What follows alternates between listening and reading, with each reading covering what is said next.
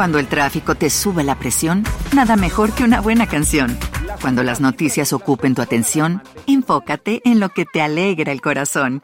Y cuando te sientas mal, un buen médico te ayuda a sanar. Sabemos que mantener tu salud es tu prioridad, también es la nuestra en Kaiser Permanente, donde trabajamos juntos para cuidar de todo lo que tú eres. Kaiser Permanente, para todo lo que tú eres. Kaiser Foundation Health Plan of the Mid-Atlantic Stay Inc., 2101 East Jefferson Street, Rockville, Maryland 20852.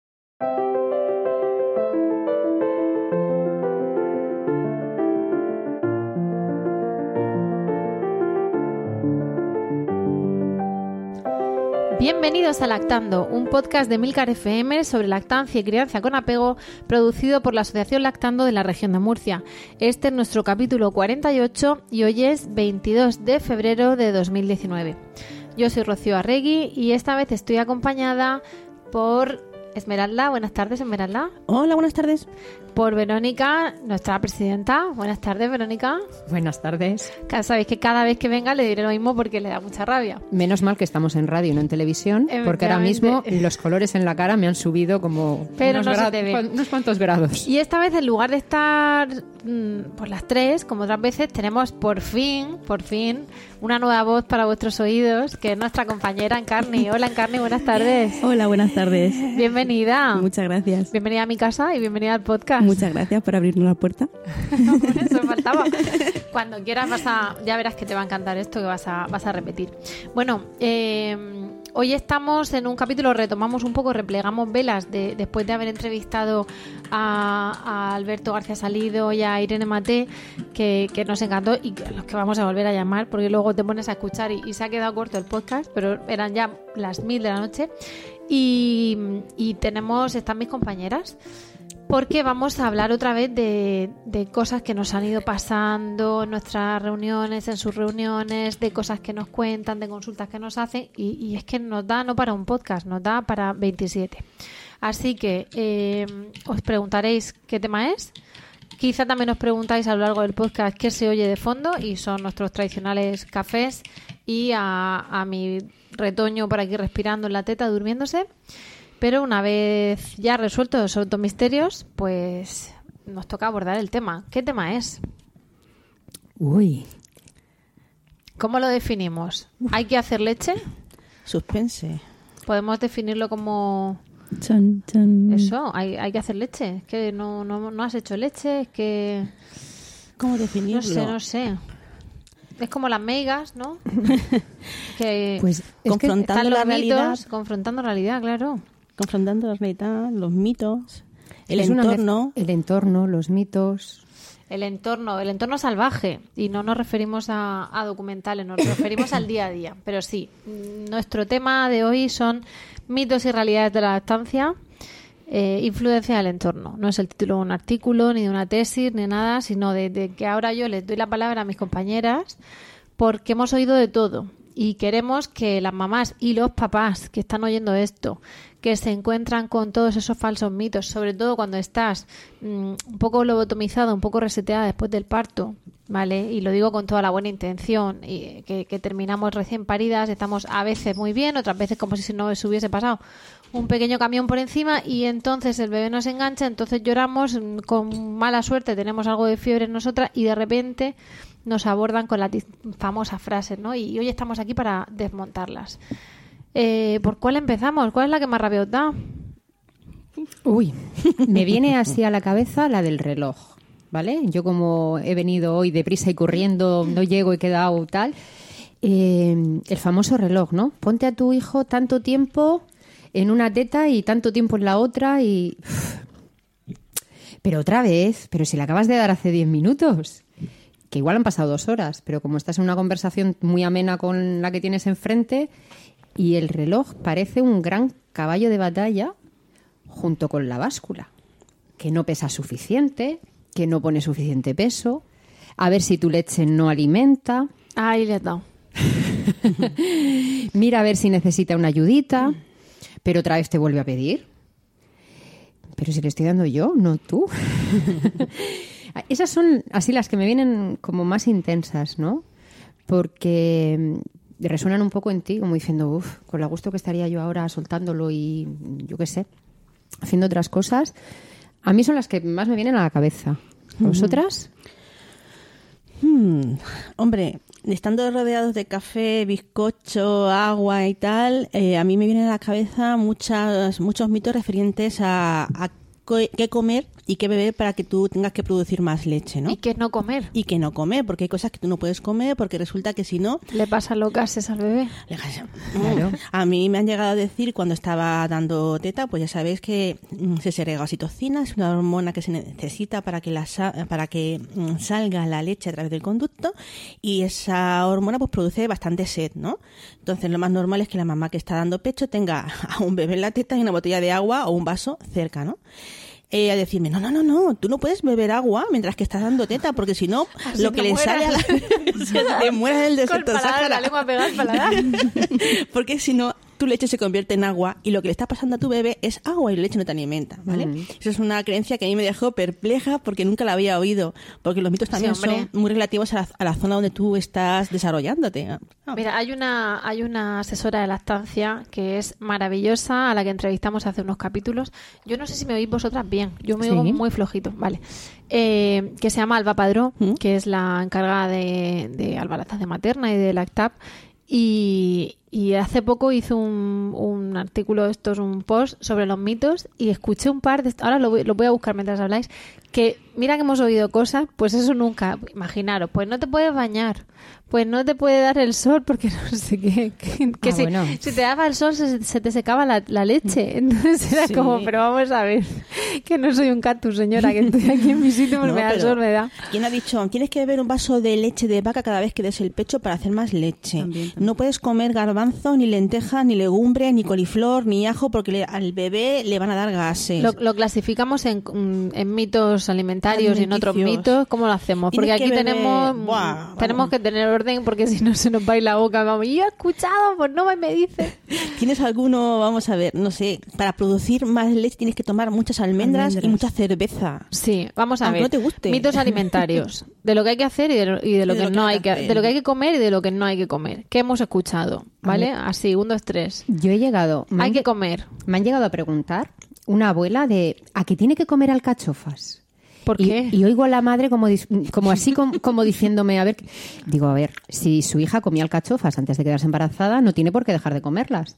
Pero si su hija no ha comido una alcachofa en su vida, no la va a comer ahora. Dice, no, no, es que son muy buenas las alcachofas y los espárragos. Los espárragos cambian un poco el sabor de la leche. Cuando alguna madre nos pregunta en la reunión ¿y qué hago, qué no hago? Digo, a ver, si tú has tomado de todos esos alimentos estando embarazada, también el alimento que tú estás tomando embarazada le pasa al bebé por la placenta, por el cordón. Por... Entonces, Pero mm, eso es a efectos de eh, tolerancia al sabor. sí.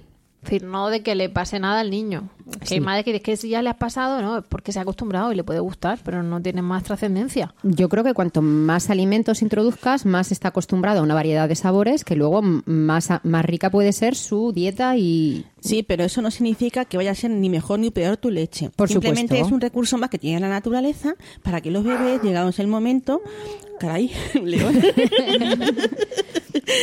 Eh, decía que es un recurso que tiene la naturaleza para que al bebé, llegado el momento de comer otras cosas que no sea leche, no le parezca tan raro los alimentos, ¿no? Se van Pero- acostumbrando a los sabores por el líquido amniótico y luego por la y leche. luego por la leche, efectivamente.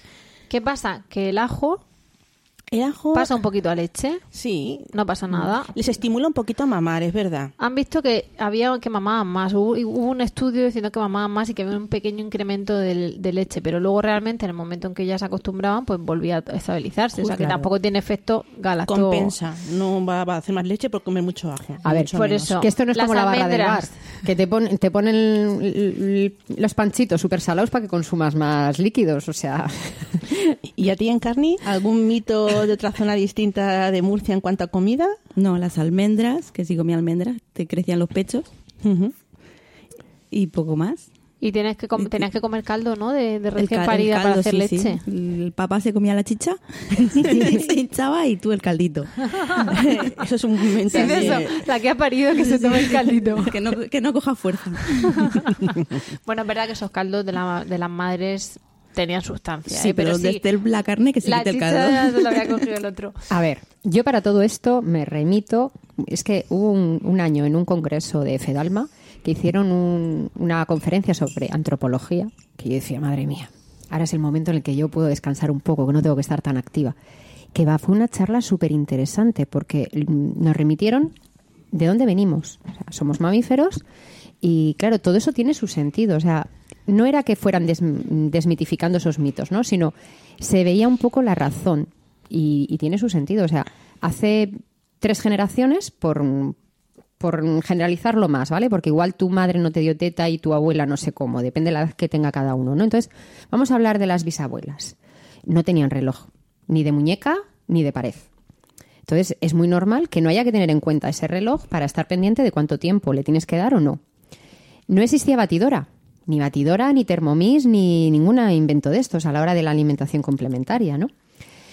Con el tema de la comida, a ver, antes se comía carne una vez cada cuánto. Estábamos siempre con los calditos de verdura y con calditos sin sustancia. Y la mujer era la que estaba en casa y el hombre era el que tenía el trabajo físico fuera y el hombre era el que tenía que comer la Y a- Y a chicha. la mujer se le hacía un caldo de gallina porque era el caldo recién parida que tenía que estar en cama porque un parto era una cosa muy dura, porque no había eh, suplementos, llegaban anémicas al parto y, y bueno, pues te tocaba un poco de cama en la cuarentena y un caldo de recién parida, que lo llamaban, que era un caldo de gallina. Pero Te habían matado una gallina para ti, para que no te lo comas. Hombre, Eso. te decir, teníamos Pero- una gallina y la nos hemos- matábamos. nos hemos quedado- que lo vea yo cómo te lo comes. Que verás cómo te deja la suegra luego. nos hemos quedado solo con una parte de, de todo eso, ¿no? Nos hemos quedado con el sentido de eh, cosas que se han ido diciendo de la madre a la hija, de la hija a la siguiente, pero no nos hemos quedado con la parte buena. O sea, no, no, en la cuarentena no te puedes duchar. O sea, que también lo hemos llegado a ir. Por Dios. O sea, cuanto más ne- Cualquiera se necesitas... acerca a ti, ¿no? No sé lo que sentís vosotras, pero a mí a veces Pero la sensación esa de que huelo a leche... Te pasaba con la regla. Eh, que si durante la regla no te puedes duchar, que si no puedes hacer mayonesa, que si se corta no sé qué. No puedes lavarte el pelo. en no algunos cuides las plantas, que las estropeas, o sea, Y son ya para irnos cosas... a las tribus, o sea, que las apartan. Entonces, todo eso, ¿verdad? Todo eso al final hay una connotación ahí de la mujer que tiene que producir leche, pero claro, acaba de parir. Es como un poco, venga, ¿cómo la cuidamos? Y lo que tú dices, han ido repitiendo cosas como mantras, pero al final lo repiten, no sabes de dónde viene, pero tú lo dices porque te lo dijeron y, ya está. Y, no... Realmente hay cosas que como las has oído y te las dicen, eh, como no le puedes dar un disgusto mm, porque se te corta la leche. A ver, si es que estamos hablando de lo que se conoce de antiguamente, de la gente que daba teta, que a veces los disgustos eran que el padre ni siquiera sabía que iba a ser padre, que se iba a la guerra No, o el- Y no o sabía veces- lo que había. A veces el disgusto era que se le había muerto el, el padre. Ahí voy, guerra. ahí voy. O sea, el padre se va a la mujer Lo guerra, que tiene ahí es un, shock. mm, no sabe que se va a ir, la madre tiene que hacer frente, entonces empiezan a decir, cuidado con los disgustos que se te corta la leche. Pues a ver, mm, si se ve esa mujer de golpe y porrazo, viuda, sola y con una criatura, no son los mismos que los Cuando el tráfico te sube la presión, nada mejor que una buena canción. Cuando las noticias ocupen tu atención, enfócate en lo que te alegra el corazón. Y cuando te sientas mal, un buen médico te ayuda a sanar. Sabemos que mantener tu salud es tu prioridad, también es la nuestra en Kaiser Permanente, donde trabajamos juntos para cuidar de todo lo que tú eres. Kaiser Permanente, para todo lo que tú eres. Kaiser Foundation Health Plan of the Mid-Atlantic Stay Inc., 2101 East Jefferson Street, Rockville, Maryland, 20852. ¿No se merece tu familia lo mejor? Entonces, ¿por qué no los mejores huevos? Ahora, Egglands Best están disponibles en deliciosas opciones. Huevos clásicos, de gallina libre de jaula y orgánicos de Egglands, que ofrecen un sabor más delicioso y fresco de granja que le encantará a tu familia. En comparación con los huevos ordinarios, Egglands Best contiene la mejor nutrición como 6 veces más vitamina D, 10 veces más vitamina E y el doble de omega 3 y B12. Solo Egglands Best. Mejor sabor, mejor nutrición, mejores huevos. Visita egglandsbest.com para más información. disgustos de ahora, mm, yo qué sé. Que se me ha roto el coche. Bueno, sí, o que, que no me, me da- se me ha roto el móvil, o que me he quedado sin cobertura y no puedo hablar con Entonces- nadie, o sea, de- depende, ¿no? Sí, hay que Entonces, verlo en un contexto. A mí me gustaría desde aquí... decían, cuando se había muerto, cuando se moría un hombre en la huerta decían, se ha llevado la llave de la despensa. Sí. Porque, claro, la mujer se quedaba Claro. cero recursos. Entonces, imaginaos esos viudas de guerra con, con tres hijos, cuatro hijos, seis hijos, siete hijos. Ya podéis a- a- aumentar el número que queráis. Pero nos estamos desviando. Porque si no, no sé yo, a, A ver. hacemos dos podcasts, ¿eh? Aquí cortamos y Yo, seguimos. Que, en este que- sentido de, de mitos, eh, me gustaría sobre todo que quedara claro que hay cosas que mm, no se ponen en duda. Te las dicen y como que nos las creemos, ¿no? Y la mujer, pues como decía antes Rocío, que te sientes un poco como que tu mundo ha cambiado tanto, que antes cogías el bolso, salías de casa y ya estaba, y ahora con la criatura, pues parece que tienes que echar una instancia para salir de casa, ¿no? Entonces, si ya la mujer de por sí se siente como que su mundo es tan diferente al que tenía antes, pues si empiezan a decirle cosas, empiezan a, a hacer, a, no sé, a ver cómo lo digo, A, a- gobernar- a gobernarla. o hacer mella en su estima y en su opinión, ¿vale? Porque, bueno, yo voy a hablar por mí, porque el resto cada uno lo, lo ha vivido a su manera, ¿no? Eh, tú dices, me siento una persona muy segura de lo que voy a hacer, muy segura de lo que quiero, de... y cuando te empiezan, pues no tienes leche, pues no tienes, ah, pues mira a ver si necesita una ayuda, pues oye, te traigo un biberón. Y em, dices, jolín, es que he leído por ahí que si le doy un biberón, que eso no es bueno porque luego se agarra peor. Ya empiezas a tener dudas y ya a veces la duda se hace tan grande que no sabes si es una duda o es un nubarrón. Mm. Entonces, o tienes las cosas muy claras, o tienes a alguien cercano de referencia, la teta no está tan estandarizada como antes, porque parece como que el escote es muy bonito, pero para otras cosas, no para la teta. Tenemos otras opciones, es decir, pues si tienes complicaciones, chica, pues dale un biberón, no te compliques la vida.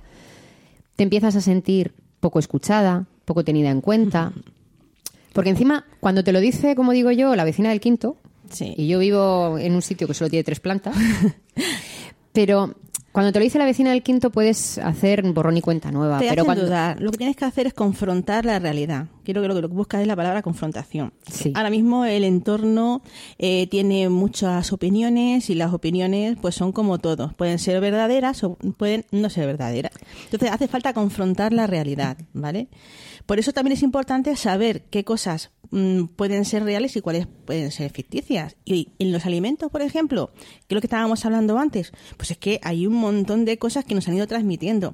Y también dependiendo en qué zona del país y del mundo vivas, esas cosas van a ir también cambiando, porque hay un montón de mitos que, que, que es in- interesante saber que no son reales, para confrontar precisamente lo que estás diciendo, para que no te hagan dudar.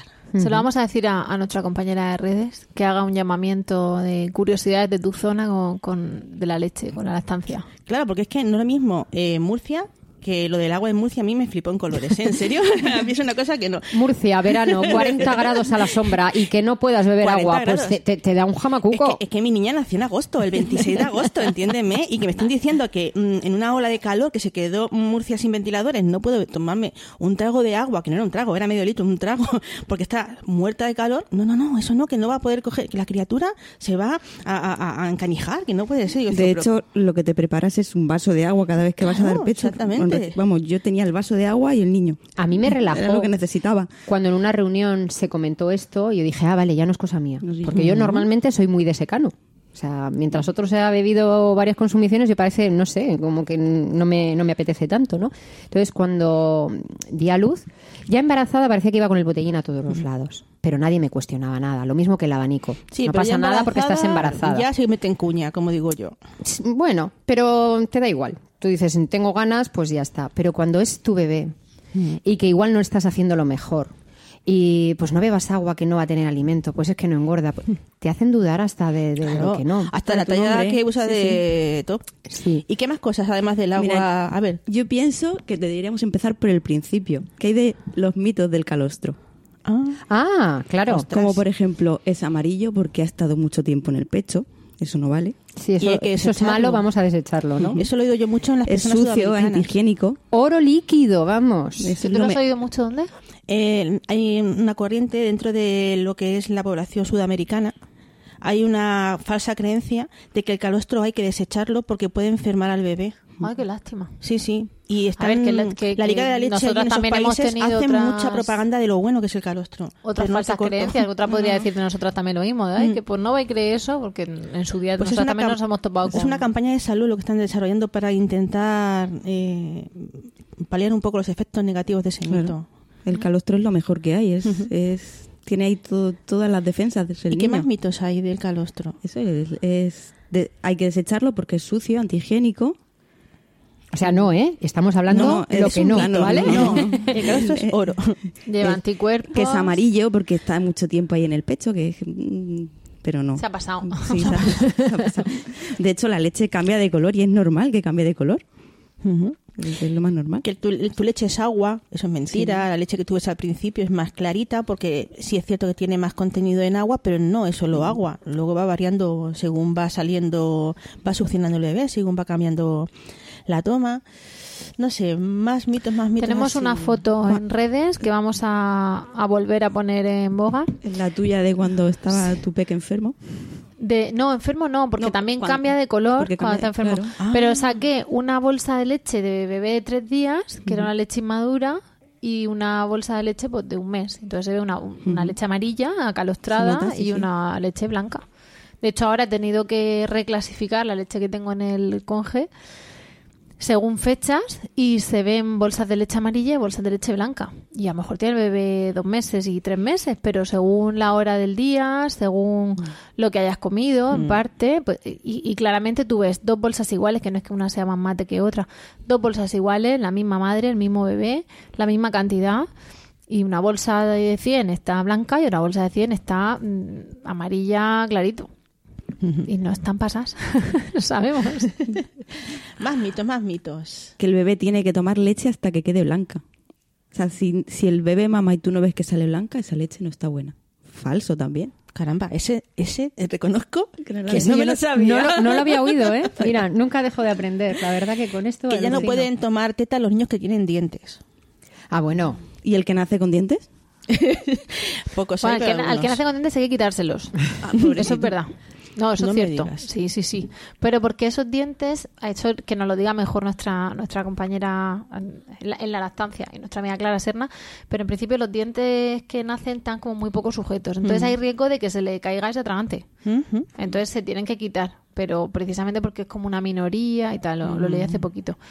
Y, pero claro, Pero bueno, hay, bebés muy precoces y Claro. están mamando, o sea, la OMS recomienda seis meses de lactancia materna exclusiva y a, a los cuatro meses han dentado. Te voy a decir es que mi. Carmen con tres y medio ya tenía un diente. O sea que imagínate. En la revisión de los tres meses, mi hijo yo le notaba un bultito y el pediatra me dijo que era un bulto de grasa. Digo, bueno, pues el pediatra sabe más que yo, fue un bulto de grasa. Dos días después me dieron ganas de enseñarle el bultito de grasa, porque el bultito de grasa pinchaba y hacía un daño que para qué contarte. Se come unos filetes con el multito de grasa, Pero algunas, veces es verdad que muerden más cuan- con, la, Con la mandíbula, encía sí. que luego cuando le salen dientes, porque algunos son conscientes de que eso hace daño. O sea, tú se lo explicas y son listos. Entonces, Pero puede- cuidado, que aquí estamos sacando otro mito. El de, Encarni acaba de decir, son listos. No. Depende en qué tono se diga, es una maravilla, pero luego te la dan la vuelta a la frase de, ay, si es que es tan listo, pero no precisamente echándole flores a la criatura. Si es que Por- este te va a gobernar porque es tan listo. te usa de chupete si es que te tiene. Mira, yo con el chupete lo pasé realmente mal porque, bueno, como mi hijo nació con un frenillo que no podía ponerle el chupete porque era contraproducente y tal, a mí hubo momentos que realmente me apetecía. Digo, mira, le casco el chupete, que se calle y que me deje en paz. Así, ya, lo he dicho todo seguido, ¿no? bueno, pues el crío no quería chupete y no había forma. Bueno, pues mm, como yo lo estaba pasando pues medio regular, había un- me dijeron un comentario así un poco fuerte de ¿tú qué prefieres, lo natural o lo de plástico? ¿Vale? Lo estoy suavizando. y es que te usa de chupetes. Y es que el chupete se hizo precisamente para que la mami se pudiera liberalizar un poco de la situación del bebé y pudiera mm, dejar al peque e irse a trabajar. O sea, que el chupete lo usa como teta. Eso No es. la teta claro. como el chupete. Pero le hemos dado la vuelta a la tortilla de tal manera que tenemos que oír cada cosita.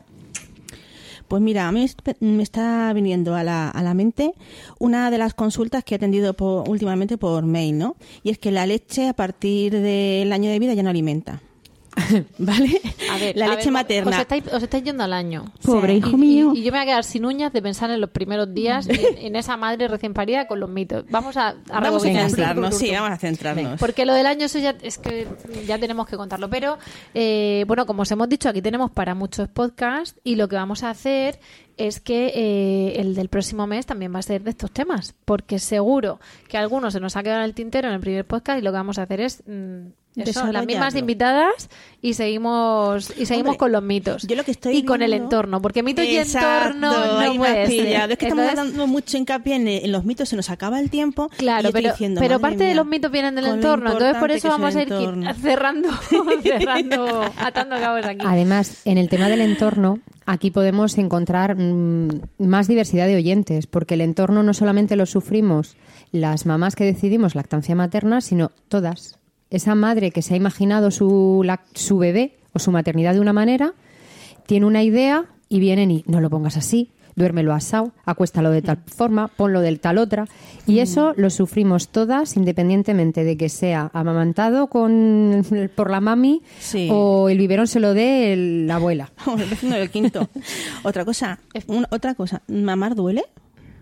No, Bueno, Ah, vale. mamar bien No duele. sé. no tiene que doler. Eso Vale. lo digo en mayúsculas y en neón. Además, lo digo con las mismas frases. Dar de mamar no tiene que doler. Bueno, puede doler los primeros días. A Cinco ver. primeros días. Esas tetas han estado en reposo y ahora están en funcionamiento. Entonces puede haber una pequeña adaptación. Pero Para- hasta que tengan que sangrar No, para que haga calle el pezón no, que y todo moleste, eso. que moleste un poquito cinco días. Eso significa que si no duele, está bien, y si duele un poquito cinco días, está bien. Cinco, yo creo que te has pasado Todo ya lo que ahí como unos tres. Era un margen, era un margen, porque a los cinco vamos allá a la matrona, revisión postparto. Mm. Todo lo que sea, doler mucho, el día que sea, o doler lo que sea a partir del quinto día, o por supuesto Malo, sangrar, algo mal. ahí. hay que Claro. mirar. A ver, Si duele y No hay que hacer se ha erosionado el pecho, se, ha do- no se ha hecho una herida, pues puede llegar a ser un poco... ¿Y qué tipo de dolor? Hay un dolor, porque es lo que dice ella, relativo. Es una cosa que nunca has usado y que tienes como una sensación de escozor, de ay, de ay, noto que tengo una Pero es parte como de una mi cuerpo. hipersensibilidad. Sí, hipersensibilidad, efectivamente. No es dolor. a ver, Pero no es yo un en eso, dolor de sangrado, de herida, con de... la hipersensibilidad, mm, perdona, perdona que te corte Esmeralda, yo ahí digo, ojo y cuidado, ¿vale? Cinco días hemos dado de margen. Vale, pero Si solo justo de salir del hospital te ve la matrona, ya y a partir de ahí ya levantas la alarma. Judy was boring. Hello. Then Judy discovered ChumbaCasino.com. It's my little escape. Now Judy's the life of the party. Oh, baby, Mama's bringing home the bacon. Whoa, take it easy, Judy. The Chumba life is for everybody. So go to ChumbaCasino.com and play over 100 casino-style games. Join today and play for free for your chance to redeem some serious prizes. ChumbaCasino.com. No purchase necessary. Void where prohibited by law. 18 plus terms and conditions apply. See website for details. Okay, round two. Name something that's not boring. laundry? Ooh, a book club. Computer solitaire, huh? Ah, Sorry, we were looking for Chumba Casino. That's right. ChumbaCasino.com has over 100 casino style games. Join today and play for free for your chance to redeem some serious prizes. ChumbaCasino.com. No purchase necessary. Where prohibited by law. 18 plus terms and conditions apply. See website for details. digo ojo porque, a ver, mira, hay mujeres que durante el parto han sido medicalizadas y han tenido antibióticos o han tenido medicación, entonces el cuerpo está como medio dormido, no sienten dolor y no a todo el mundo le dan el alta los cinco días. Generalmente son dos días y para casa. Claro, pero por eso tú los dos primeros días hasta a lo mejor te han dado nolotil o ibuprofeno, Claro. que es compatible con la lactancia, por el tema de los entuertos, la episiotomía, los puntos, en fin, Pero- ¿para qué contaros? Y si es cesárea, pues esos cinco. Entonces esos dos primeros días, si tú estás con ibuprofeno, lo normal es que Pero mira, por lo que puedes te- estar un poco dormilada en cuanto a dolor. Por lo que yo quiero puntualizar eso de los dos días o los cinco, es porque hay gente que mm, en el hospital pues se siente un poco como, mm, no sé cómo decirlo, mm, orientada, ¿no? Eh, sienten que si tienen alguna duda, pues ahí están los sanitarios, ahí les pueden recomendar. Protegidos. Claro, Vale. estás, ahí- estás en un Bueno, entorno Bueno, con vale. buenos con buenos profesionales formados en lactancia, estás fenomenal. Entonces, ahí te pueden ayudar mucho, te pueden hacer daño según quien te toque. Entonces hay gente que se siente eh, protegidos, como decían Carney, y todo va muy bien, pero llegan a su casa, se sienten que su casa es diferente, de golpe y porrazo no te entra el carro por la puerta, lo que antes te sobraba sitio ahora te falta, Llegan a su casa y entran 20 detrás de ellos. y empiezan a sentir dolor al tercero o al O cuarto. Y dicen, pero si a mí antes no me dolía y ahora sí, ¿esto qué es? ¿Que cada vez va a doler más? Pues hay que tener en cuenta que si ha habido un ibuprofeno por ahí o alguna otra medicación que ha hecho que el cuerpo esté mm, menos sensible a, sus, mm, a su dolor, pueda salir más adelante. O lo contrario, gente que aguanta ese dolor los dos o tres primeros días y cuando ya llega el quinto o sexto dicen, como esto sea así, no aguanto más. Entonces yo por eso he dicho en, en- en mayúsculas y neón, no tiene que doler. De hecho, el dolor es una defensa que tenemos para indicarnos que algo no está bien. Y también es un poco relativo. No todas las personas sienten el dolor con la misma intensidad. ¿Vale? Vale, lo del dolor nos queda más o menos Sí, claro. ¿Y lo sí, del tamaño? sí, el tamaño de la teta. Si tu pecho es pequeño, no tendrás leche. Y si es muy grande, tampoco, porque lo asfixias. Claro. Bueno, para eso tenemos las aletas de la nariz, que precisamente la nariz, este- estos surcos que tenemos aquí, estas aletillas, Son para eso. son para que, por mucho que tú quieras empotrar al bebé contra lo que sea, el- he dicho contra lo que sea, ¿eh? Mm, Sea teta grande, sea teta pequeña o sea cojín. No, no, pero es que ¿vale? si es, para si que es el bebé pequeña es que no produce.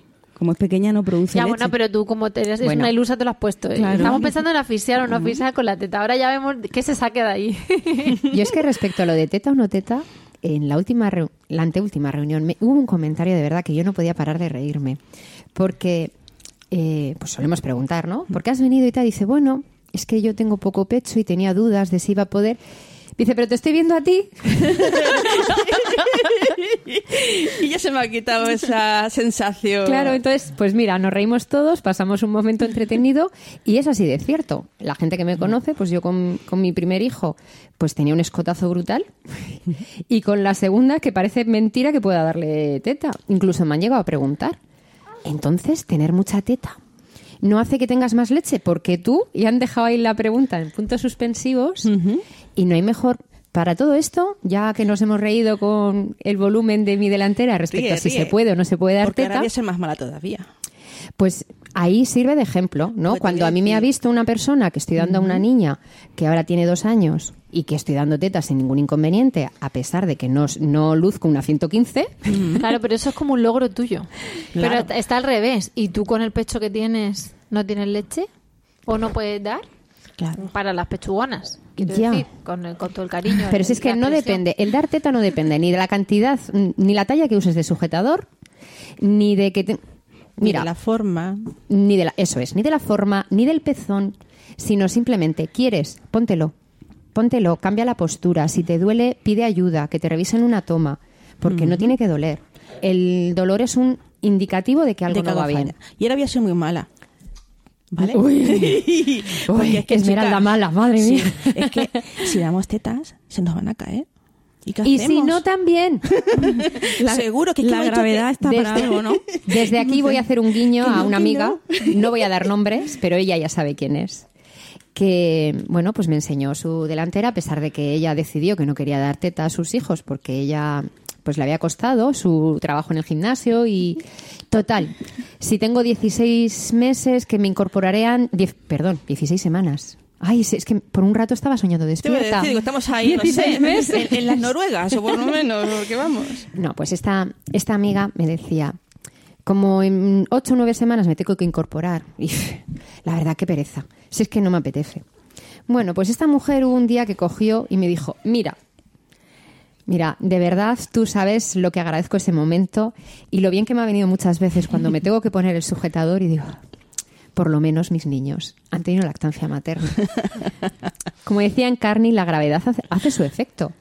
Pero oye, que es muy respetable, que cada uno decida lo que quiera, y las pero... hormonas del embarazo también hacen lo suyo. Es que que- se supone que la, la distensión del pecho no viene tanto por la lactancia, que Sí, puede no. influir, es decir, hay subidas grandes de leche, se te puede estriar un poquito si se sube si sube la leche mucho, o sea, alguna ingurgitación, pero en principio la, la subida de leche es de mm, es por el oh, perdón la subida de leche la, la distensión de la mamá es por el embarazo. Sí, por el incremento de peso en el embarazo el aumento de peso de la madre y luego por el, el propio aumento de la mama. Entonces claro esa piel cede.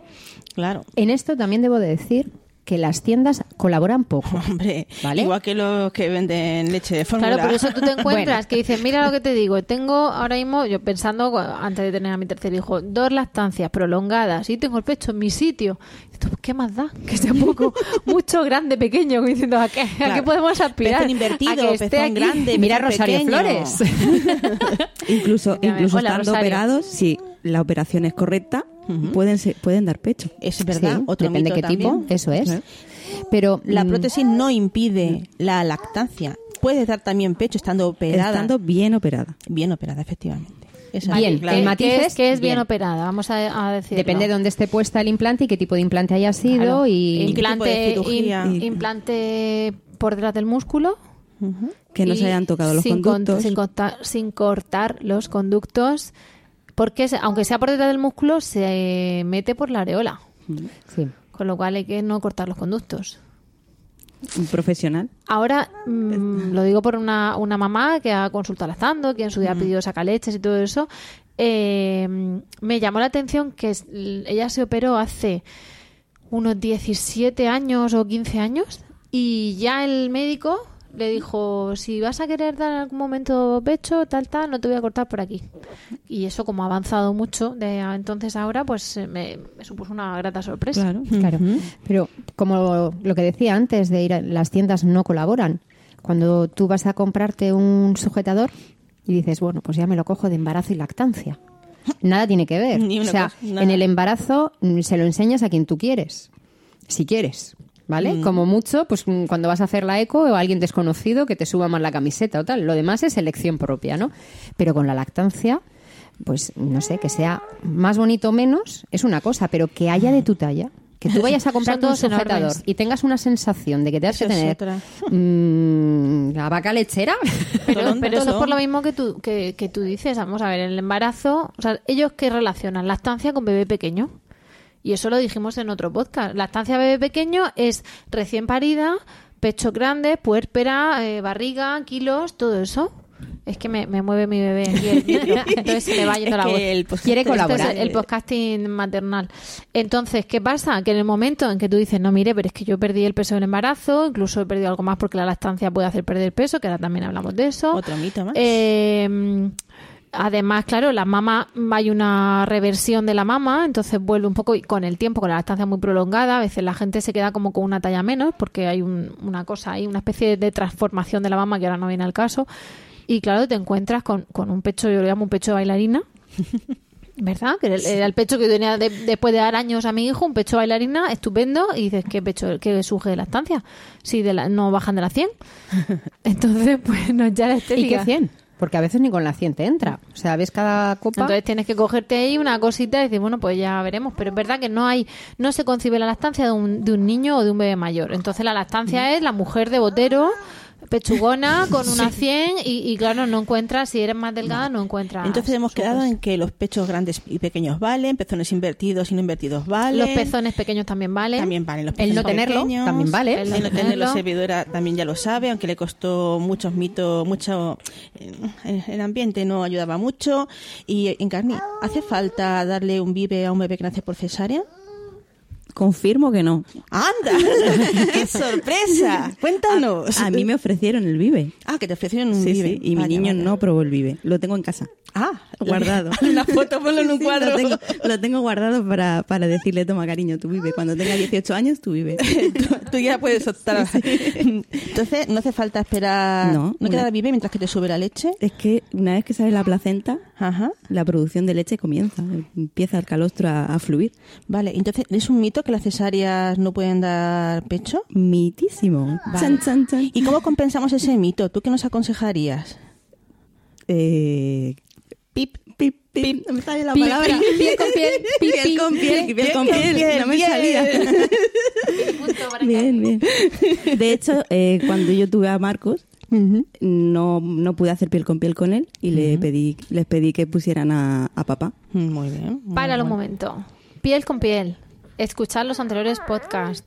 Iniciativa legislativa histórica a nivel nacional. Murcia es la única región que de momento tiene reconocido por ley el piel con piel obligatorio, salvo por causa médica grave, en- tras el nacimiento. Tras el nacimiento significa tras el nacimiento por parto, tras el nacimiento por cesárea re- mm, programada y tras el nacimiento por cesárea de urgencia. Con lo cual el piel con piel ahora es exigible. Iba a ello porque dije, iba a decir, si hubiese nacido unos meses después, me hubiese... Pero bueno, el papá se alegró de eso, de llenar su pecho. Pero esto, la iniciativa, tu hijo nació. Miguel, hijo, tu hijo En nació. diciembre de 15. En diciembre, claro, no, es que la iniciativa es de eh, octubre de, de noviembre, de principio de noviembre del 16. 18. Ah, el 18. Sí. Es es súper reciente. Sí. Pero bueno, otra cosa es que Pero- antes se hiciera por protocolos de hospitales. Claro, podía- hospitales que sí, hospitales que no. Entonces sí que había un protocolo.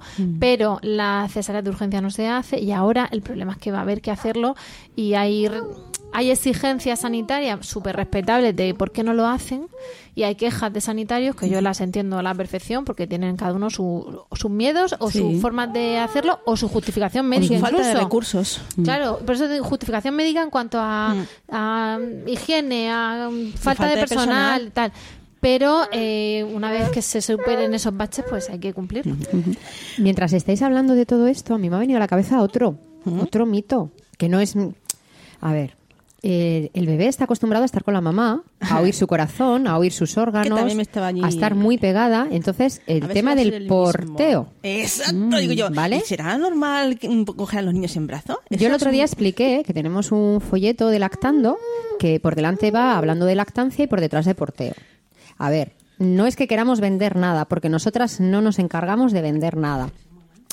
Es eh, porque queremos que se haga bien, ¿vale? Lo más normal, lo que necesita un bebé son los brazos. Nada de si lo coges en brazos se va a mal acostumbrar. Porque, se- a ver, ¿se va a mal acostumbrar a qué? Se mal acostumbra un niño de X años Si cuando cada vez que pasa por el kiosco quiere que le compres el huevo kinder o lo que le guste, ¿vale? Si lleva un nueve bebé- meses dentro de ti en brazos. lo único que conoce es a esa madre. Luego empieza a conocer al papá y empiezan a conocer las personas afines del entorno. Pero que un bebé pida abrazos es lo más sano y lo más natural que hay en este mundo. Entonces no se me acostumbran. Y luego también está la cosa de, por el beneficio de la madre, para poder tener los brazos libres, para poder hacer cosas, el tema de portearlos de manera ergonómica, esa palabreja tan rara, Para adelante no, por favor, que no miren los niños para adelante. Sí, ahí tenemos una cierta famosa que hizo, bueno, como todos los famosos los fotografían en todos los sitios, pues una famosa con los bebés hacia adelante, menuda polémica se desató. A ver, cuando uno sabe lo que hace, que haga lo que quiera hacer.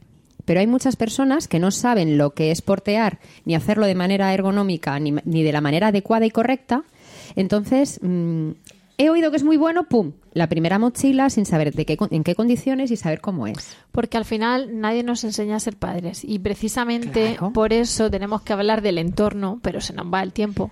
Porque el problema de que no nos enseñan a ser padres es que hay veces que estamos solos, que estamos sin tribu, y otras veces que aunque tenemos gente cerca, pues esa gente no lo ha vivido en esta época, que es más chismes, ¿no? Como dice, es que ahora tenéis o no o cuando lo vivió pues lo hizo como buenamente pudo supo quiso mm, como le dijeron a su vez a ellos.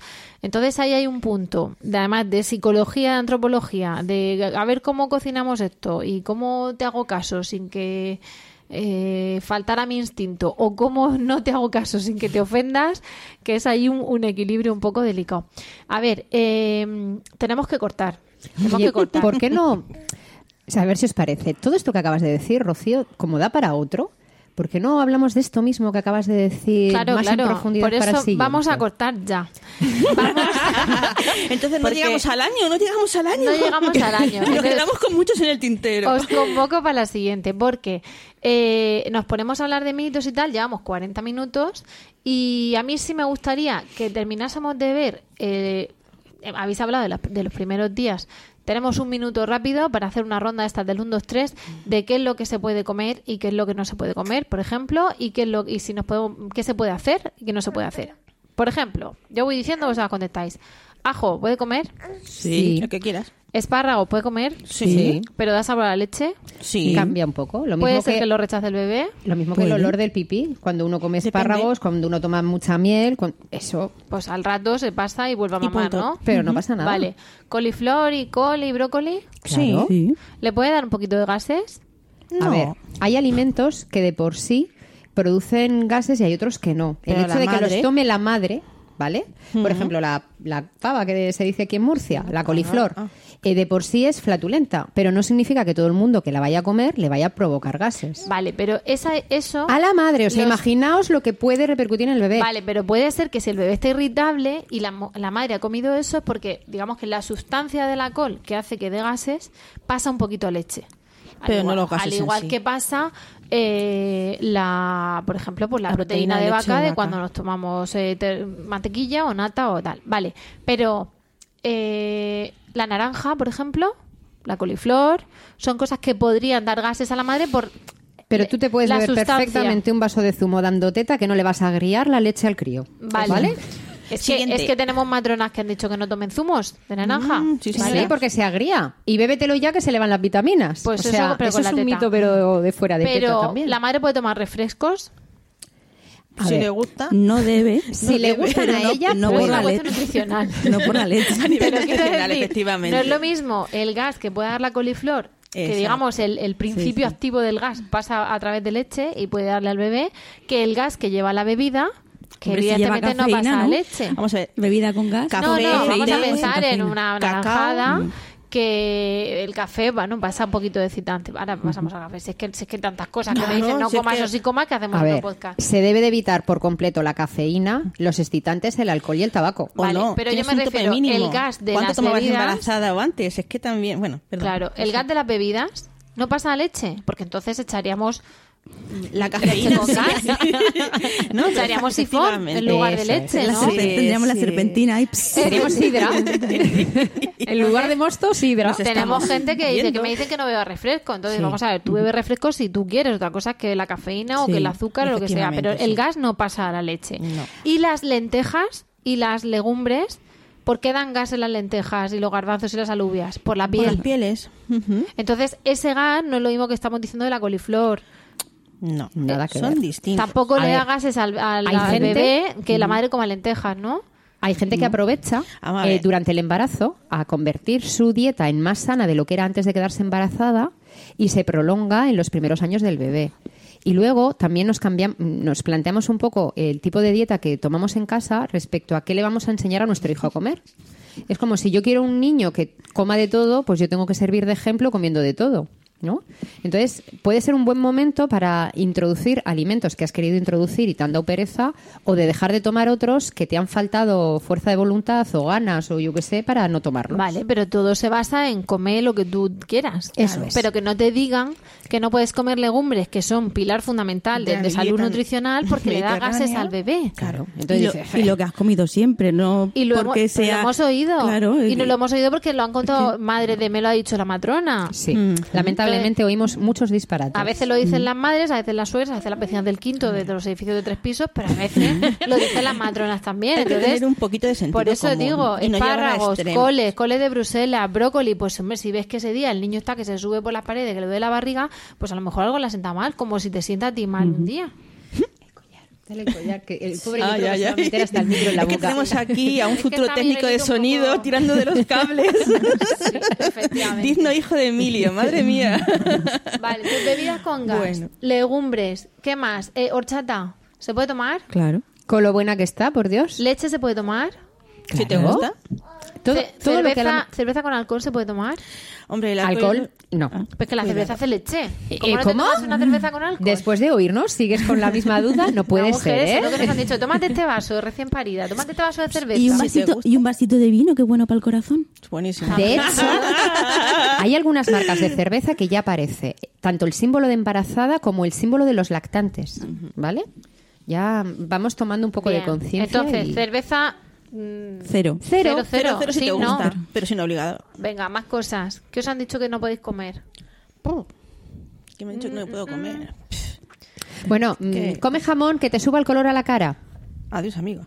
Sí, Pellizcate, sí, así. lo he llegado a oír mucho, pero sobre todo lo más importante, a ver, si tienes dudas de si tienes leche o no tienes leche, ponte al bebé más tiempo, póntelo más veces, que el bebé se agarre y, como digo yo, si esta leche no alimenta, digo, con que la madre coma bien y duerma bien, que el descanso es fundamental.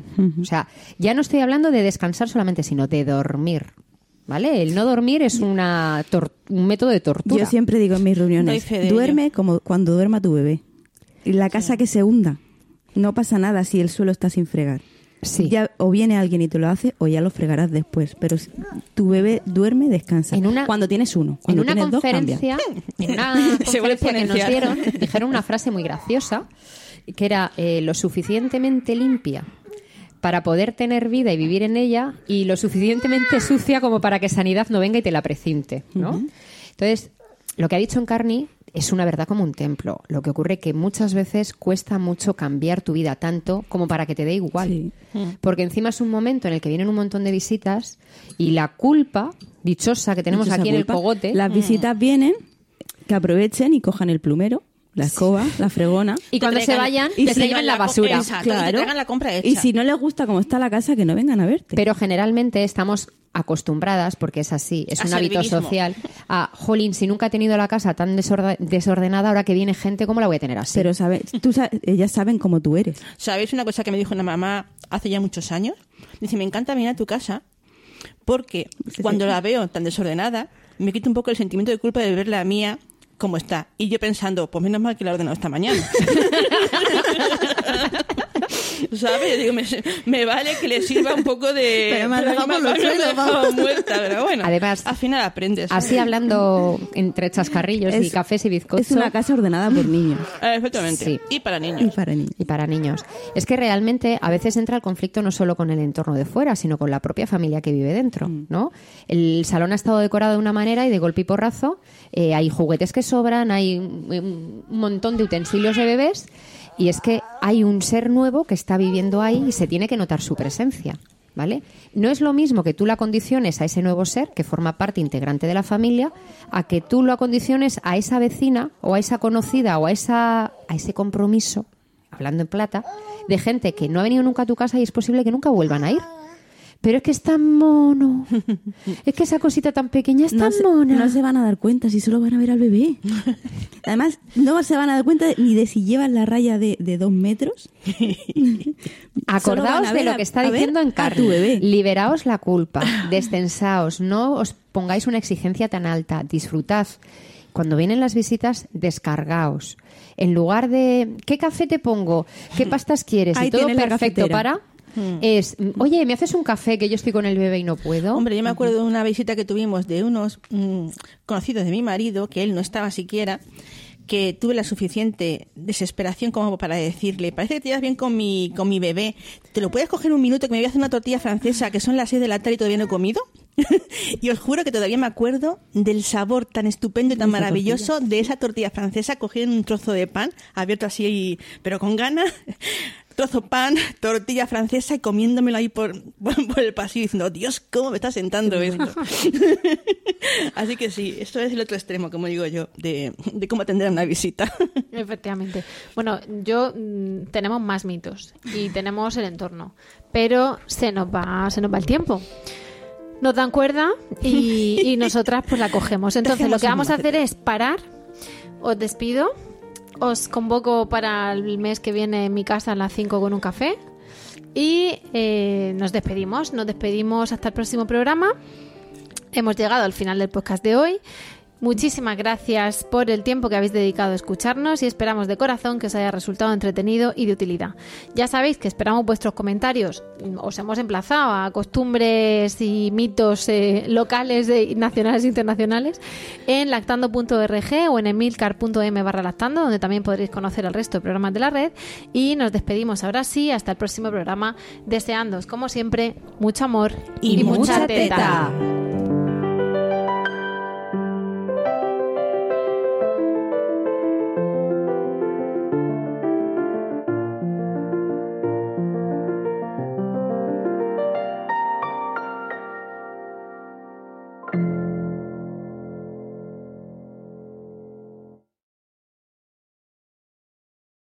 Judy was boring. Hello. Then Judy discovered ChumbaCasino.com. It's my little escape. Now Judy's the life of the party. Oh, baby, Mama's bringing home the bacon. Whoa, take it easy, Judy. The Chumba life is for everybody. So go to ChumbaCasino.com and play over 100 casino style games. Join today and play for free for your chance to redeem some serious prizes. chumba ChumbaCasino.com. No purchase necessary. Void where prohibited by law. 18 plus terms and conditions apply. See website for details.